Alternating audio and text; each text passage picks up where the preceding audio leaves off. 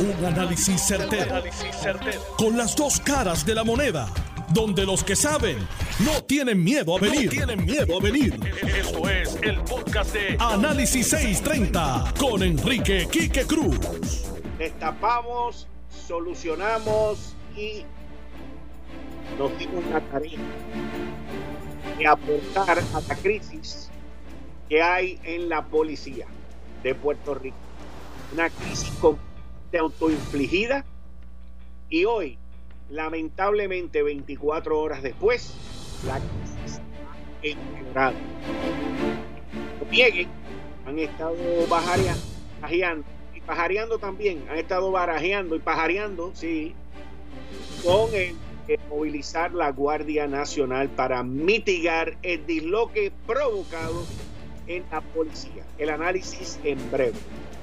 Mientras las cajas, las cajas de guantes, mascarillas y el equipo necesario, por lo menos hasta esta mañana todavía estaban allí en el COE de Cagua, señores, esperando a ser distribuidas. Tres días allí, pero la solución que le dieron a la policía es que hoy los mandaron a trabajar 12 horas. Así que informes de inteligencia dejan saber que China escondió las cifras de los estragos que causó el coronavirus en ese país. Esto es un informe que lo tuiteé esta mañana como a las 10 de la mañana, según una información que salió de Bloomberg. Esto es un informe, mis queridas amigas amigos, que lo publica Bloomberg News que tiene tres fuentes de Casa Blanca, donde ya la semana pasada el presidente Donald Trump le habían entregado esta información. Y si usted más o menos se recuerda, como me recuerdo yo, de las conferencias de prensa de, prensa la semana pasada, en la semana pasada decía China va a pagar por esto, China esto, China lo otro. Y ahí tienen por qué. Gobernador de la Florida, Ron DeSantis, no le queda otro remedio que pedirle a la ciudadanía que se guarde. Está tarde irresponsablemente, irresponsablemente tarde y pagar Florida, mis queridas amigas amigos, porque tiene una población altamente envejeciente. Hoy es miércoles con el gabinete de los miércoles, la que contribuye con nosotros Elizabeth Torres, el expresidente de la Cámara Ronnie Jarabo y el licenciado Alfredo Ocasio. Esto es Análisis 630 que acaba de comenzar. Son las 5 de la tarde en todo Puerto Rico. Puerto Rico. Hora de escuchar la evolución del análisis con el gabinete de expertos de mayor conocimiento en la radio puertorriqueña. Las fuentes más confiables Fiscalización sin colores. El Estado no puede pagar por la vagancia, el Estado no puede pagar por la ineficiencia, no puede pagar por la indecisión. Con las dos caras de la moneda, siempre en busca de soluciones. Es hora de escuchar a Enrique Quique Cruz en Análisis 630. 5 y 3 de la tarde de hoy, miércoles primero de abril. Tú estás escuchando Análisis 630. Yo soy Enrique Quique Cruz. Y la información que está corriendo por ahí es que la situación en la policía no ha mejorado, sino que ha empeorado. ¿Y de qué manera la alta oficialidad de la policía decide terminar con esta crisis que tienen?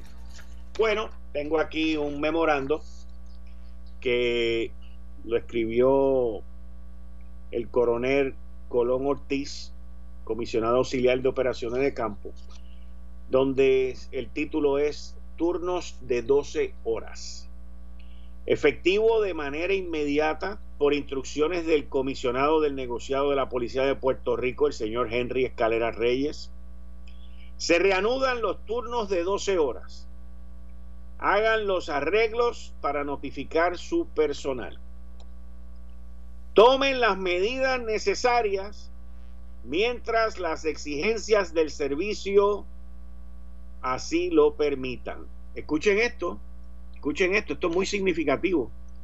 Tomen las medidas necesarias mientras las exigencias del servicio así lo permitan. O sea que si las exigencias de, de no lo permiten, pues allá ustedes. Para que se asigne el personal en pareja fijos. Ambos MNPPR prestarán servicio en el mismo turno, utilizarán el mismo vehículo oficial y los mismos días libres. Instruye a su staff para que confirmen que el personal que ejerce funciones de supervisión bajo su mando cumpla con las medidas de seguridad y salubridad recomendadas. Se reafirma la importancia de tomar todas las medidas que sean necesarias para detener la propagación del virus COVID-19. Escuchen, escuchen esto porque esto es bien interesante. Y repito, se reafirma la importancia de tomar todas las medidas que sean necesarias para detener la propagación del virus COVID-19. Todo esto mientras dure la situación de emergencia o el comisionado impacta nuevas instrucciones para conocimiento y estricto cumplimiento. Ok, este es el memo de hoy. El que le leí ayer decía que eran 12 horas y el que le leí del lunes era otro, otro memo de Henry Escalera diciendo lo que tenían que hacer. Pero todavía no saben cómo repartir las cajas porque ellos quieren que todo sea centralizado. O sea que si usted está en Mayagüez, busque la manera de llegar a Cagua en la misma patrulla que usted utiliza, con el mismo compañero o compañera que usted utiliza y dentro del mismo horario con los mismos días libres que usted utiliza. Mi hermano, a la verdad que esta gente, los bravos no hay que irlos a buscar a Boston.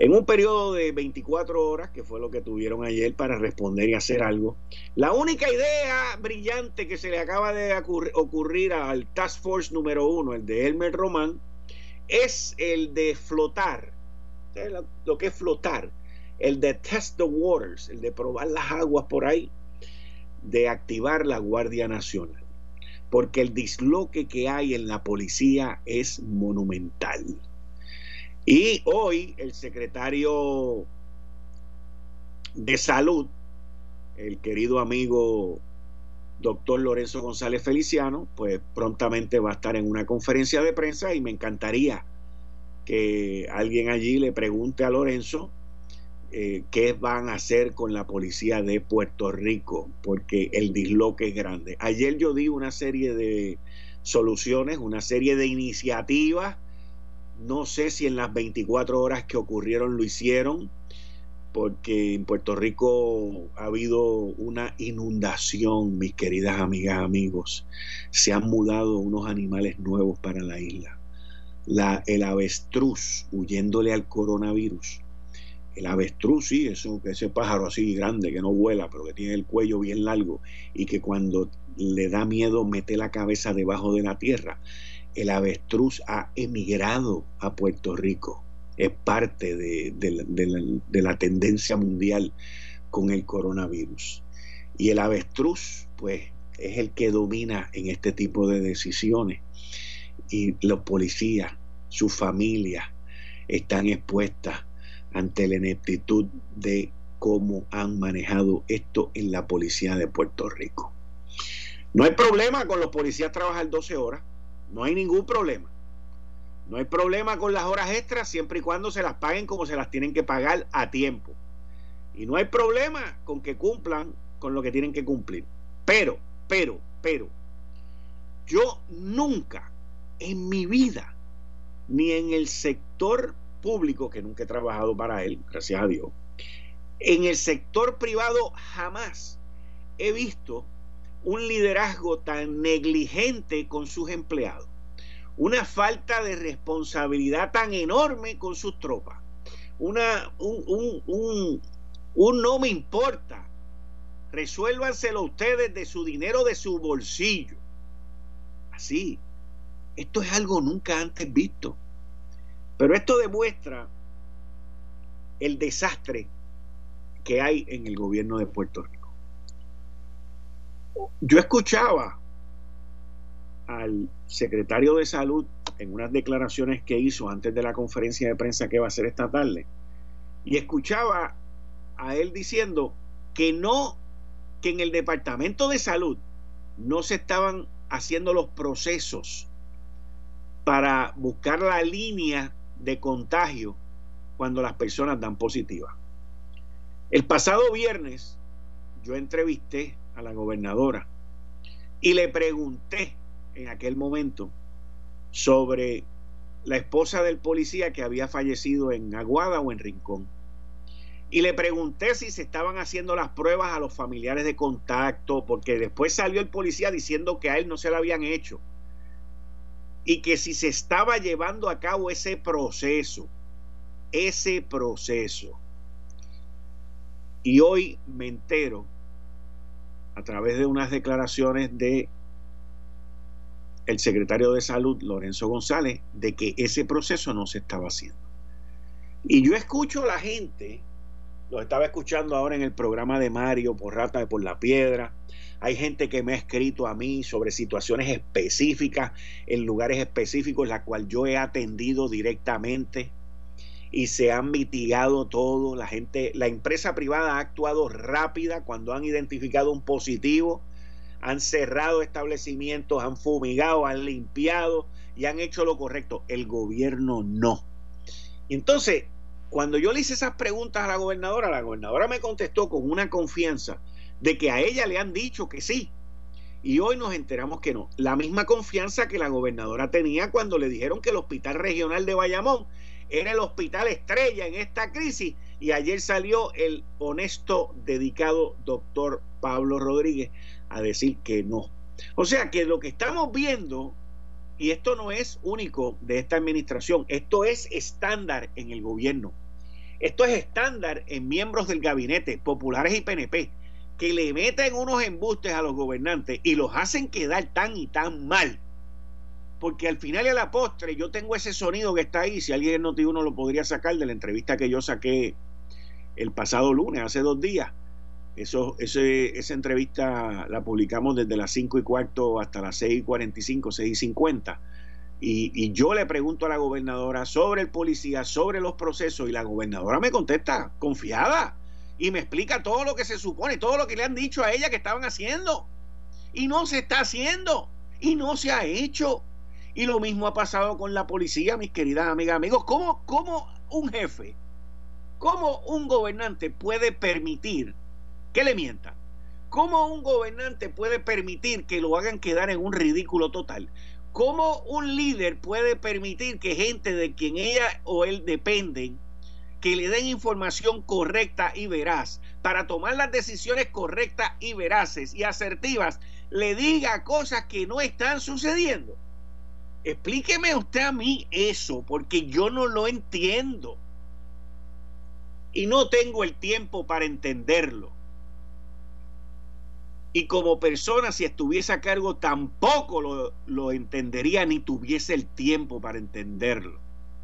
Yo agarro a alguien mintiéndome en una situación tan crítica como esta, donde hay vidas en riesgo, y agarro a alguien metiéndome un embuste como esos que le han metido a la gobernadora, y yo públicamente le digo, agarre sus pertenencias y deje la llave de la oficina ahí, váyase que yo no quiero hablar más con usted. Pero aquí la gente no tiene los bodrogos para hacer eso. Ese es el problema. Entonces lo que hacen es que los cambian o los resguardan o, los, o, o dejan de hablarle por una semana, como si eso tuviese algún tipo de resultado. Si estos idiotas están acostumbrados a que no les hablen por meses, por meses. Eso es parte del proceso. Si, en privado, ¿tú sabes lo que dicen? Ah, eso se le va a pasar. En algún momento me va a necesitar. Eso es lo que dicen.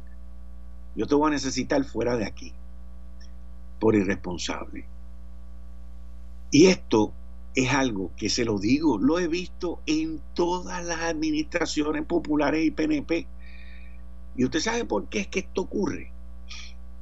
Porque nuestros gobernantes, prácticamente todos, tienen una experiencia bien bajita administrando gente. Esto no es correr el departamento, no, no, administrando personal. Y entonces, como no saben, le tienen miedo a votar la gente.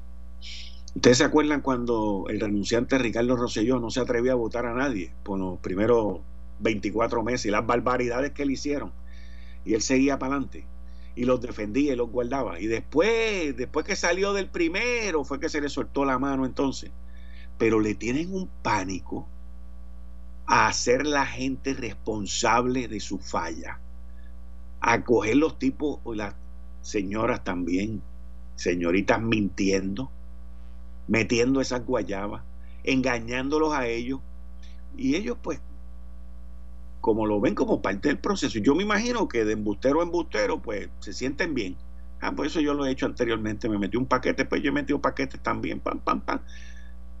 No lo vuelvas a hacer. O sea, ¿cómo?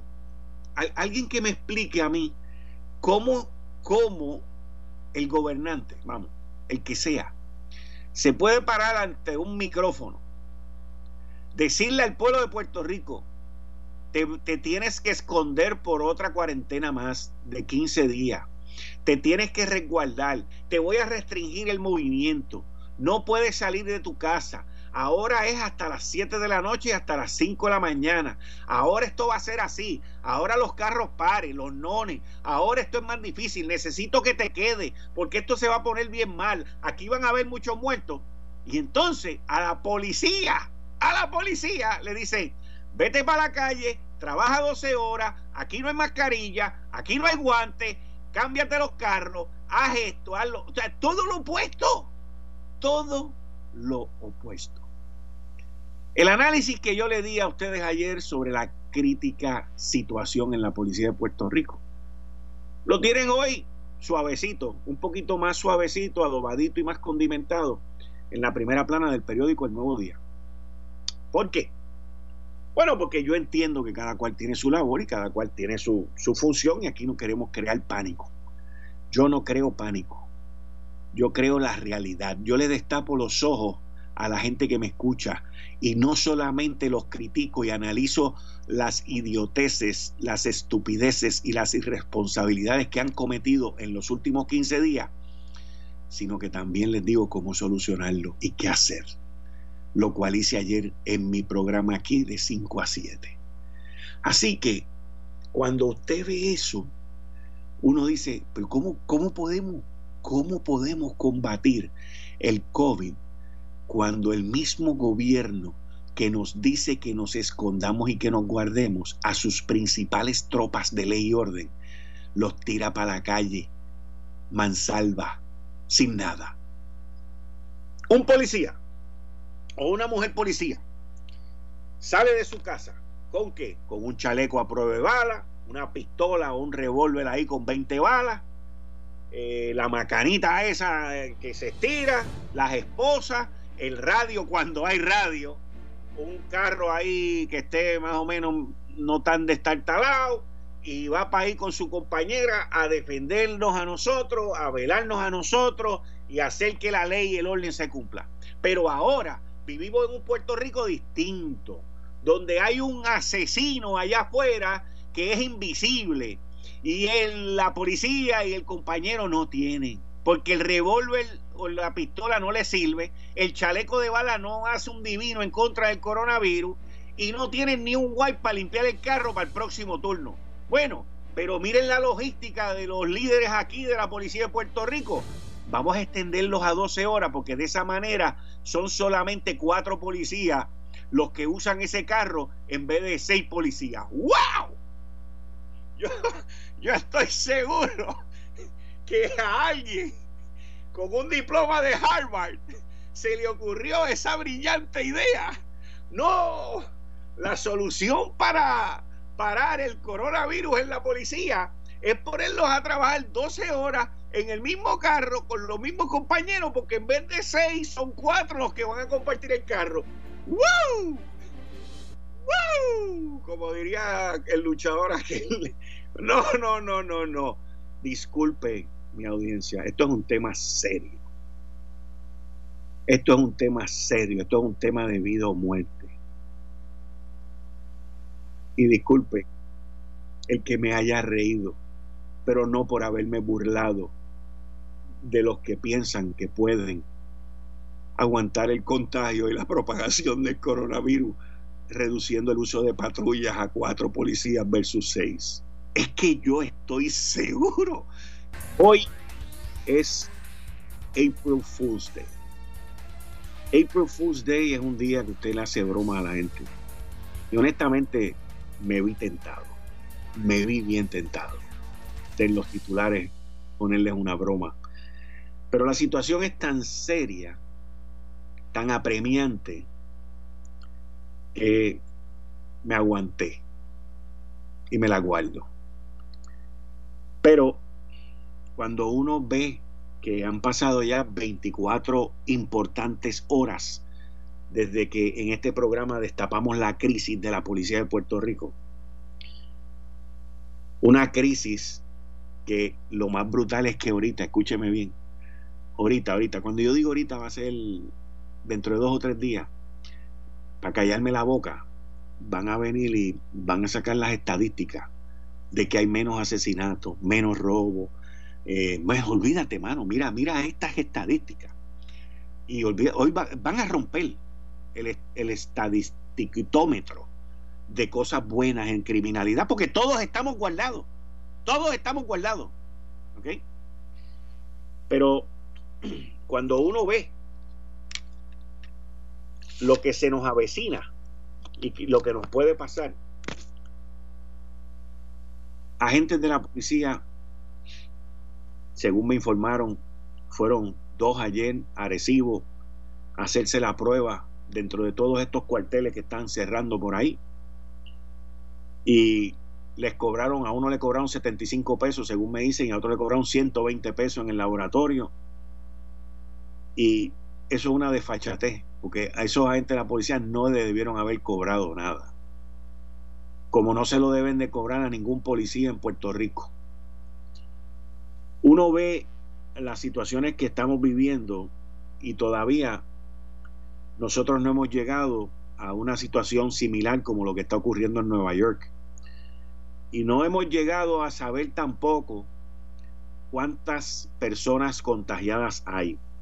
Ayer vi un artículo que salió en primera hora que decía que uno de los miembros de Star Force, del Task Force de los médicos, había dicho que en la calle habían como dos mil personas contagiadas. Y eh, yo creo que ese es el primer número, eh, y leí el artículo, o sea, esto no fue que me lo contaron. Yo creo que ese es el primer número más o menos correcto que yo estoy viendo ya y empezándolo a decir. Yo vi esta mañana, porque no lo puedo ver diariamente, porque cambió la hora, yo vi el mensaje de Donald Trump ayer, lo vi completito durante la mañana de hoy. Y les tengo que decir que las proyecciones en la nación norteamericana son de entre 100 mil y 250 mil muertos. El número va a seguir creciendo.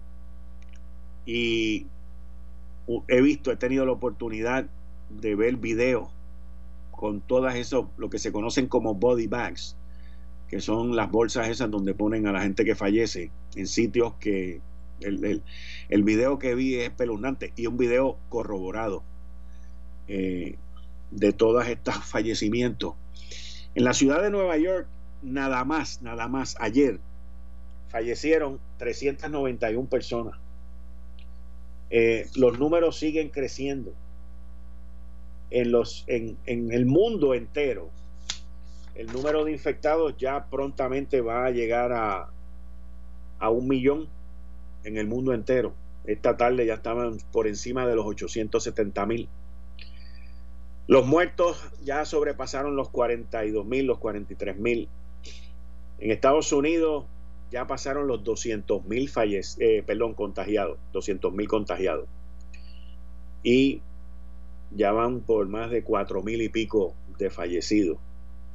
Italia y España siguen, bendito, en una situación tan y tan triste.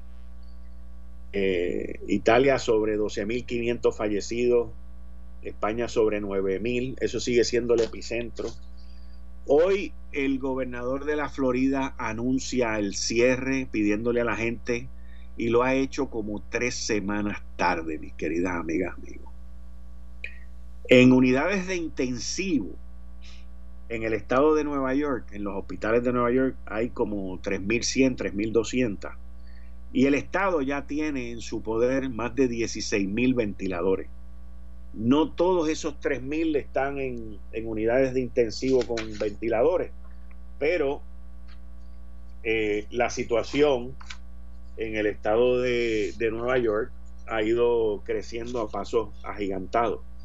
Ayer tenían 75.795 y hoy tienen 83.000 casos confirmados.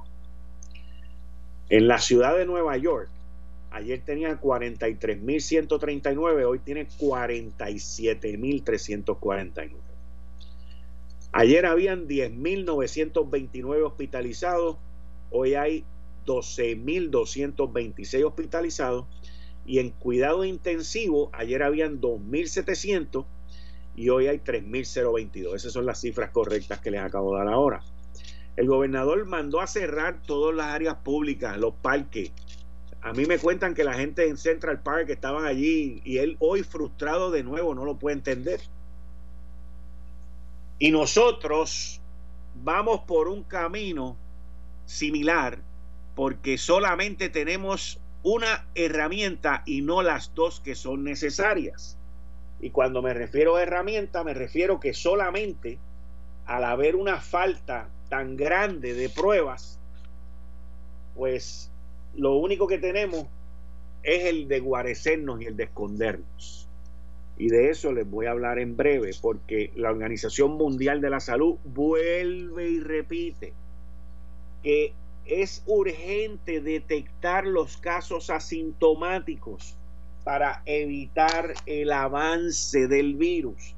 España ya supera los 100.000 contagiados y por quinto día consecutivo España ha informado más de 800 fallecimientos. Italia alarga el confinamiento 10 días más. Y mientras estamos en confinamiento, es importante que nosotros nos cuidemos y nos protejamos.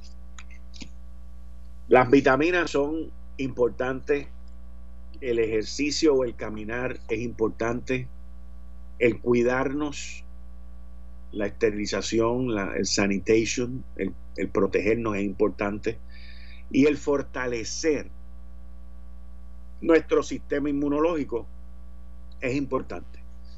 El coronavirus ya supera los 850 mil casos de contagios alrededor del mundo, al igual que ya supera los más de 42 mil muertos. Se estima ayer por las autoridades norteamericanas que pueden morir entre 100 mil y 250 mil personas en los Estados Unidos. En Estados Unidos ya hay más de 200.000 contagios, sobre 4.200 personas fallecidas y, y, este número crece todos los días exponencialmente. Eh, estás escuchando el podcast de Noti1. Análisis 630 con Enrique Quique Cruz. Estoy aquí de lunes a viernes de 5 a 7, como todos los miércoles, en el gabinete de los miércoles. Elizabeth Torres, bienvenida a Análisis 630 de nuevo. Saludos, Quique, un placer nuevamente estar contigo y saludos a todo el público que nos escucha. ¿Me oyes bien? Te escucho muy bien y todo se escucha muy bien. Perfecto. Eh, ¿cómo, ¿Cómo te ha ido a ti en este cierre? Pues mira, Quique, escuchándote de verdad esa, esa primera media hora, digo, Dios mío, esto parece un chiste de mal gusto y entonces, si esas son las cosas que se ven, imagínate las cosas que no se ven. Y tú sabes que le he dado mucho seguimiento a la situación de los confinados. Este, han sucedido muchas cosas en los pasados días. El senador Héctor Martínez, este, bueno, está dando pasos agigantados, ¿verdad? Y firmes relacionados con la situación de los confinados antes de que se levante un brote porque ya han habido casos de guardias que han arrojado temperaturas más altas de los 38 grados, así que aunque nos dicen que no hay ningún caso, pues estamos alerta ante un posible contagio. Fíjate, este, si tú me lo permites y tenemos el tiempo, quisiera hacer como, eh, primero quiero aclararle a la gente varias cosas, dos cosas bien importantes. No queremos crear falsas expectativas en la población no queremos crear falsas expectativas en los familiares que están viendo estos movimientos donde distintos licenciados a través de las redes, en los medios este en noticiosos, también en los periódicos, están haciendo unos, el mismo llamado, ¿verdad? Este llamado de que hay que liberar confinados con el propósito de que se liberen espacios, se aminore la carga a los trabajadores y también que se aminore la carga económica, que lo hemos hablado en el programa. Pero es bien importante que la gente sepa que se está hablando de unos grupos, eh, de unos grupos poblacionales en corrección que son específicos. Aquí yo le he dicho desde el principio, no estamos hablando de, pues, de estos confinados eh, que están esté pagando por agresiones, delitos violentos, delitos graves. Estamos hablando más bien de la población que está en mínima, estamos hablando de, de, gente que, por ejemplo, está sumariada, que está esperando un proceso legal que ni siquiera han sido declarados culpables. Eh, este, así que esas personas pueden salir de ahí y no estamos hablando de cientos y cientos y cientos, sino que estamos hablando de una población específica para poder atender los primeros casos que surjan este eh, con el propósito de evitar los contagios, Quique, eso es bien importante que la gente lo entienda. Aquí no se está buscando que se liberen criminales de alto riesgo para la sociedad. Eso sería una locura. Pero tengo que decirte también que la Escuela de Derecho de la UPR, eh, a través de sus distintas organizaciones legales, han hecho el mismo llamado se ha hecho también para las instituciones juveniles, Quique, que los, los jóvenes están presentando serios problemas psicológicos porque están privados de tener contacto con sus familiares y en ese sentido, como tú bien sabes, el contacto familiar es bien importante para la rehabilitación de toda la comunidad corrección. Bueno, yo creo que de todos nosotros, ¿verdad? Pero de esa gente más. Y entonces, este, gracias a que Héctor Martínez también ayer eh, pasó un proyecto que se aprobó unánimemente para establecer visitas virtuales en las cárceles.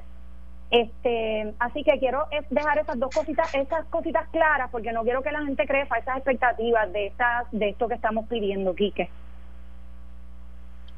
Mira, en estos instantes, el secretario de Salud, Lorenzo González, está en una conferencia de prensa y estoy pidiendo allá en, en Noti1 si hay la posibilidad de escuchar los anuncios que él está haciendo y, de regresar aquí. Eh, estoy hablando con el personal en la emisora y estoy esperando a que ellos me den una directriz. Así es, Kike. Bueno, pues, María Rivera de aquí, desde Noti 1630. Ahora pasamos a la conferencia de prensa del, del secretario de Salud, Lorenzo, desde la Fortaleza. Este, Musk dice que va a producir, inclusive está hablando y enviando un, email a todas las jurisdicciones, inclusive aquí nos llega, que si necesitan ventiladores, que está dispuesto a dárnoslo, este, que no paga eh, el, el, el shipping o el, envío. Así que todo esto suena excelentemente bien, pero no están disponibles. Ford Motors, la compañía Ford de carro, dice que va a producir. ¿Cuándo va a empezar a producir? ¿Cuándo tiene el, cambio en su, en su producción y en su fábrica de producción? Dice que posiblemente para finales de abril, principios de mayo. Así que la realidad es esa. Tenemos lo que tenemos, aproximadamente 500 ventiladores en Puerto Rico. ¿Qué le puedo decir hoy que ha sido, eh, verdad, eh, una bendición de Dios el hecho de que la utilización de hospitales es 38% de las camas? ¿verdad? Y creo que uno de los hospitales estaba cesanteando, no sé, una de las cosas que, que, no queremos que ocurra y vamos a, y vamos a manejar. Eh, pero eso es, eso es una noticia importante y bien positiva. Y vamos a, y vamos a manejar. Eh, pero eso es, eso es una noticia importante y bien positiva. Este, y una vez más, yo he dicho que empíricamente la gobernadora de Puerto Rico hizo una determinación, no basado en data, dicen en, en, inglés gut feeling, del corazón, del alma, eh, eh, que determinó cerrar el, la, perdón, hacer el lockdown en Puerto Rico y potencialmente la historia nos va a decir este, que ese fue un movimiento este, que potencialmente produce que en Puerto Rico eh, no hayan tantas muertes. Vemos como Florida lo acaba de hacer hoy para implementarlo mañana jueves, hoy es miércoles, todavía le da 24 horas más eh, para, para, el contagio en, su estado. Así que eh, son decisiones que se toman en favor de Puerto Rico y se está haciendo todo conforme a la data existente, que es limitada, y este, hay un sentido de, responsabilidad y buena fe que es la que tenemos nosotros. Gracias. Llegado el 8 de mayo, la, fecha que como crítica es el 8 de mayo. yo di dos fechas, di esta mañana, di la que da Estados Unidos, que cambió un día, ¿verdad? Ellos decían abril 15, hoy dicen abril 16, si se meten en, se llama healthdata.org. se dan cuenta que la data, eh, y entonces en ese momento ellos hablan del 16 de abril. En el caso de Puerto Rico, con la data limitada que tenemos, nosotros hablamos de mayo 8. Así que lo que le estamos diciendo a la población, eh, los días venideros son extremadamente importantes y el distanciamiento social y el lockdown es extremadamente importante. No violentemos lo que es una disposición de la gobernadora de Puerto Rico, protejamos ustedes mismos, protejamos al país. Así que todavía esto no ha acabado e inclusive la data que tiene el, el gobierno federal es que no vemos el plató o cuando esto se estabiliza hasta junio 1. Así que lo que le estoy diciendo es, en este momento, manténgase con distanciamiento social, sea responsable. Pasamos con Cybernews. Secretario, acá. Saludos. Yo sé que usted no estaba en, en la posición en ese momento, pero quiero saber si ha averiguado quién indujo error entonces a la gobernadora y al gobierno para entonces presentar como apto un hospital que definitivamente no funciona y dieron la impresión de que estaba preparado cuando evidentemente no le está. Primera pregunta. Eh, bueno, yo como digo anteriormente, yo te puedo decir prospectivamente, en este momento yo quiero garantizar que los trabajos se terminan y que está disponible para ayudar a la población. Así que eh, quiero, ¿verdad? En algún momento tenemos que parar el, e, e, esta situación, tenemos que parar, tenemos que mirar prospectivamente. Yo te puedo decir que te voy a dar la fecha al día de hoy, me garantizan que para el eh, sábado al mediodía las 20 camas están disponibles. Hay una unidad que está en arreglo, que se le está pidiendo a el, hospital y al gobierno de Puerto Rico, ya ves el Departamento de Salud. Ahí ustedes están escuchando eh, a Lorenzo González, lo escucharon ahora hace poco, donde nos da unas noticias buenas y unas noticias no tan alentadoras. Número uno, el Hospital Regional de Bayamón, los trabajos están continuando y de las famosas 150 camas que nos habían hablado, pues él habló de 20 y que para el sábado le van a entregar otras alas ahí. Pero también nos deja saber que el censo, el censo es cuánta gente hay hospitalizada ahora mismo a través de los 60 y pico de hospitales que hay, que ese censo está ahora mismo en 38%. Yo miraría también otras áreas en distintos hospitales en Puerto Rico que yo tengo conocimiento personal, porque sé que la industria de hospitales ha estado en una crisis durante los últimos dos y tres años, donde muchos hospitales que son bien grandes en Puerto Rico tuvieron que cerrar pisos completos. Pisos porque no tenían el personal, no tenían los pacientes, principalmente no tenían los pacientes y eso los llevó a no tener el personal. Y yo sé de hospitales en el área metropolitana que cerraron un piso completo, dos pisos completos. Así que eso también es una capacidad que se debería de estar mirando ahora y preparándose para eso. La guerra y la lucha por los ventiladores es una lucha mundial. El presidente le está metiendo presión a General Motors, Lorenzo habló sobre Ford Motor Company. En Puerto Rico está Medtronics también, que va a comenzar con eso, no en Puerto Rico, pero en Irlanda, en una planta que tienen en Irlanda. Pero son situaciones y oportunidades que el gobierno de Puerto Rico debería estar mirando activamente en esta isla. ¿Quién podría empezar esa manufactura? Estamos en guerra, señores. Esto no es para estar por ahí este, plepleneando ni nada de ese tipo de, de, situación. Esto es una situación. Mira, si no nos pasa, pues fantástico, nos arrodillamos y damos gracias a Dios. Pero hoy Lorenzo también dio dos cifras, dos números, dos fechas, para ser más específico. Uno, eh, abril 16, que es el pico que se está mirando para Estados Unidos, y nosotros sería el 8 de abril. O sea, que con mucha probabilidad esta orden ejecutiva que apenas comienza hoy se extienda hasta después del Día de las Madres. Y nosotros tenemos que adaptarnos a eso. Tenemos que adaptarnos. Y yo veo mucha gente con mucha, mucha, mucha razón preocupado por, por toda esta situación económica. Y yo solamente les hago esta pregunta. ¿Qué es importante? ¿La vida o la economía? Eso es así de sencillo. Aquí no hay que buscar más nada. Las ayudas van a llegar. Las partes económicas van a llegar. Ya los bancos se están poniendo en su posición de las moratorias, al igual que todo lo demás que uno tiene que pagar mensualmente. Pero esto va de mar en peor por la propagación tan rápida que hay en todo esto. Así que ustedes tienen ahí dos fechas, abril 16 y mayo 8 para Puerto Rico. ¿Cuántos ventiladores hay en Puerto Rico? Lorenzo González dijo que habían 500 y pico.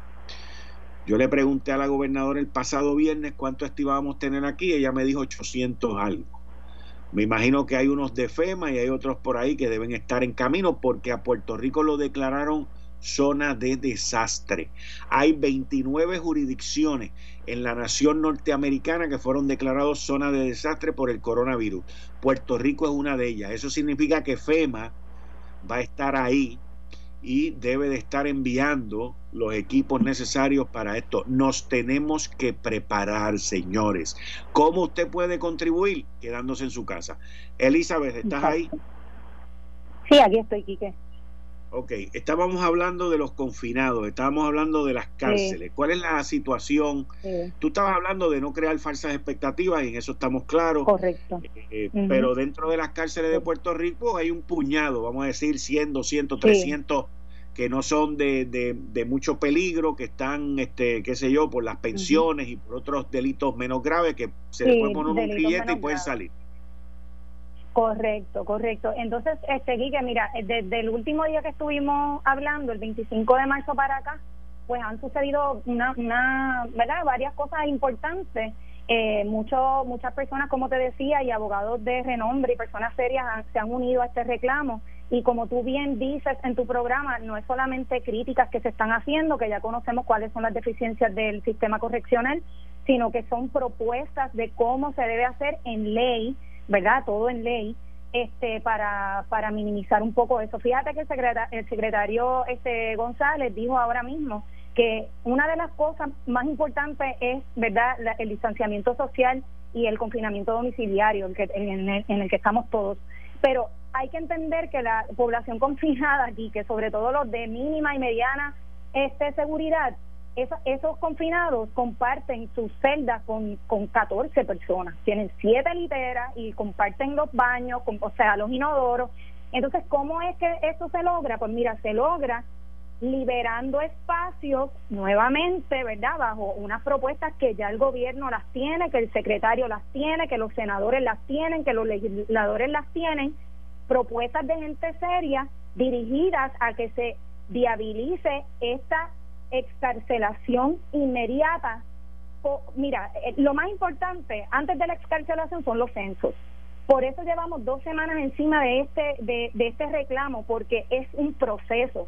Tú no puedes liberar gente a lo loco. La Junta de, eh, de Libertad Bajo Palabra tiene que intervenir, tiene que agilizar los procesos de personas que ya están a punto de ser liberados, que le quedan 20, 30 días, 40 días. Y que Aquí tiene que intervenir todas las 32 instituciones, tienen que hacer una labor conjunta para poder identificar cuáles son las personas mayores de 60 años, cuáles son las personas, las mujeres embarazadas, las madres cabezas de familia, eh, que tienen hijos menores de 3 años, 3, 4 años, ¿entiendes? O sea, ahí no quiero abarcar todo en el programa, pero lo que te quiero decir es que por eso es que venimos con este planteamiento desde hace varias semanas, porque es un proceso. Tengo entendido, Quique, es lo que a mi entender, mira, el, nosotros hablamos el 25 de, de marzo, el 26 de marzo, al día siguiente, el secretario Juan Atei, el, de, el secretario del Departamento de Corrección y Rehabilitación, expresó que ya estaban considerando la excarcelación de los confinados, ¿verdad? el 27 de marzo, la licenciada Jiménez Emanuel y de, de, de, esta gente de pro bono de los derechos para la niña y adolescente de la UPR, de la Escuela de Derechos de la UPR, se une al reclamo para las instituciones juveniles. Entonces, el 30 de marzo se une también otros otros panelistas de programas importantes en el país que hicieron sus reclamos a través de las redes sociales Y el 30 de marzo, la Clínica de Asistencia Legal de la Escuela de Derecho también, a través de otro grupo, hizo unos señalamientos con unas propuestas. El 30 de marzo también, el senador Héctor Martínez urgió utilizar los mecanismos que la ley orgánica ofrece para empezar a identificar y organizar este proceso de excarcelación del que llevamos hablando varias semanas. Y el 31 de marzo, que fue ayer, el Senado aprobó la resolución conjunta para establecer un programa piloto de visitas virtuales para aquellos confinados que no van a poder salir que es bien importante porque parte de la rehabilitación es esa estabilidad emocional que los confinados necesitan el contacto con su familia. ¿Qué te dice Juan Ate? Sí, pero nosotros estamos dando dos llamadas a la semana a cinco minutos. Yo te garantizo, Guille, que eso no es suficiente. Entonces, por lo menos ¿verdad? Yo sé que hay mucha crítica sobre Héctor Martínez, pero yo no tengo ninguna en este momento porque es la única persona que está levantando la voz en pro de los confinados. Yo sé que hay otros senadores también, pero lleva la voz cantante y ha sido bien enfático. Y aparte de que tal vez su experiencia le ayuda tal vez a, a, viabilizar las cosas porque sabe cuáles son las necesidades. Vuelvo, aquí que la crítica ahora mismo no puede estar vana y vacía. Tiene que estar acompañada de propuestas y de soluciones. Y ese es el enfoque de nuestros reclamos desde el día uno. Y cuando digo nuestro, el reclamo de toda la gente que sin conocerse unos a otros están haciendo el mismo reclamo. Este, hoy, hoy conseguí por primera vez, a través de Microjuris, conseguí el famosísimo protocolo estricto del que eh, el secretario ha hablado muchísimas veces y que muchos abogados y, muchas personas se, se quejaron de que no tenían acceso a él. Así que el protocolo está ahí. Ya la fase 1 se estableció que era pues este eh, no permitirles a ellos ningún tipo de salida, las visitas de, los, de los familiares están restringidas y todo ese tipo de cosas. Ahora entran en la fase 2 que es cuando empiezan a encerrar a los confinados eh, todo el día en sus celdas. Y eso pues ya tú sabes cómo es que genera una ansiedad brutal, porque si a nosotros que estamos más o menos libres o parcialmente libres, estamos encerrados en nuestras casas y nos da muchísima ansiedad, y tú lo sabes, todo lo hemos experimentado, por eso es importante, ¿verdad? Lo que tú dices, el ejercicio, la alimentación, pero los confinados no tienen esa libertad. Y es por eso que nosotros estamos haciendo este llamado eh, eh, constante y mira, no, no lo soltamos, Quique, porque, porque estamos a tiempo. A diferencia de otros estados, estamos todavía a tiempo. Vuelvo, estoy esperando que la que, que, que la señora Wanda Vázquez, que es aquí la alta ejecutiva del país y la que tiene todo el poder, junto con el secretario y otras personas, trabajen arduamente para que este proceso se lleve. No quiero, a mí no me gusta especular, yo todo trato de hacerlo a través de evidencia, pero tengo entendido por gente muy seria, empleados de, de corrección, que aparentemente tienen a policías ya haciendo búsquedas de expedientes, no sé por qué tienen a, agentes, ¿verdad?, oficiales de corrección haciendo esa búsqueda, pero por lo menos hay algo de movimiento y espero que esto no sea una fachada para mantenernos, ¿verdad?, entretenidos, sí, que como tú bien dices, porque es bien triste que tú crees esperanza y tú te alegres y después entonces te das cuenta de que todo era una fachada. Mira, para decirte rapidito y por terminar el tema, este el, presidente del Senado, Tomás Rivera Chat, el 24 de marzo se, se, eh, se autorizaron 258 mil dólares, poco más de 258 mil dólares para la compra de suministros de limpieza, como parte de otras medidas que él también sometió. Se, se publica esa noticia, la gente la celebra y todavía estamos esperando la firma de la gobernadora y saber si en efecto eso sucedió. Entonces, estamos todo el tiempo faltos de información concreta. Lo mismo pasa con violencia doméstica. Tú, tú hablabas de 145 casos, la Procuraduría dice que son 160. Entonces, esta, esta información que es tan crucial para, para establecer protocolos de seguridad y establecer también medidas de, de acción, ¿verdad? Que es lo que vamos a hacer. Los censos y las estadísticas son imperativos imperativos. Ya lo escuchamos del secretario de Salud también, que hace hincapié en lo mismo. Necesitamos tener información concreta lo mismo pasa en las cárceles, cuántas personas mayores de edad, cuántas mujeres embarazadas, cuántas personas con enfermedades crónicas, a cuántas personas le faltan 20, 30, 40 días para cumplir su sentencia, cuáles son los delitos menos graves, qué es lo que se va a hacer. Todo eso es importante antes de poder empezar a tomar acción sobre determinados asuntos como es la, la excarcelación de confinados. Esto fue el, podcast de Notiuno. Análisis 630 con Enrique Quique Cruz. Dale play a tu podcast favorito a través de Apple Podcasts, Spotify, Google Podcasts, Stitcher y notiuno.com.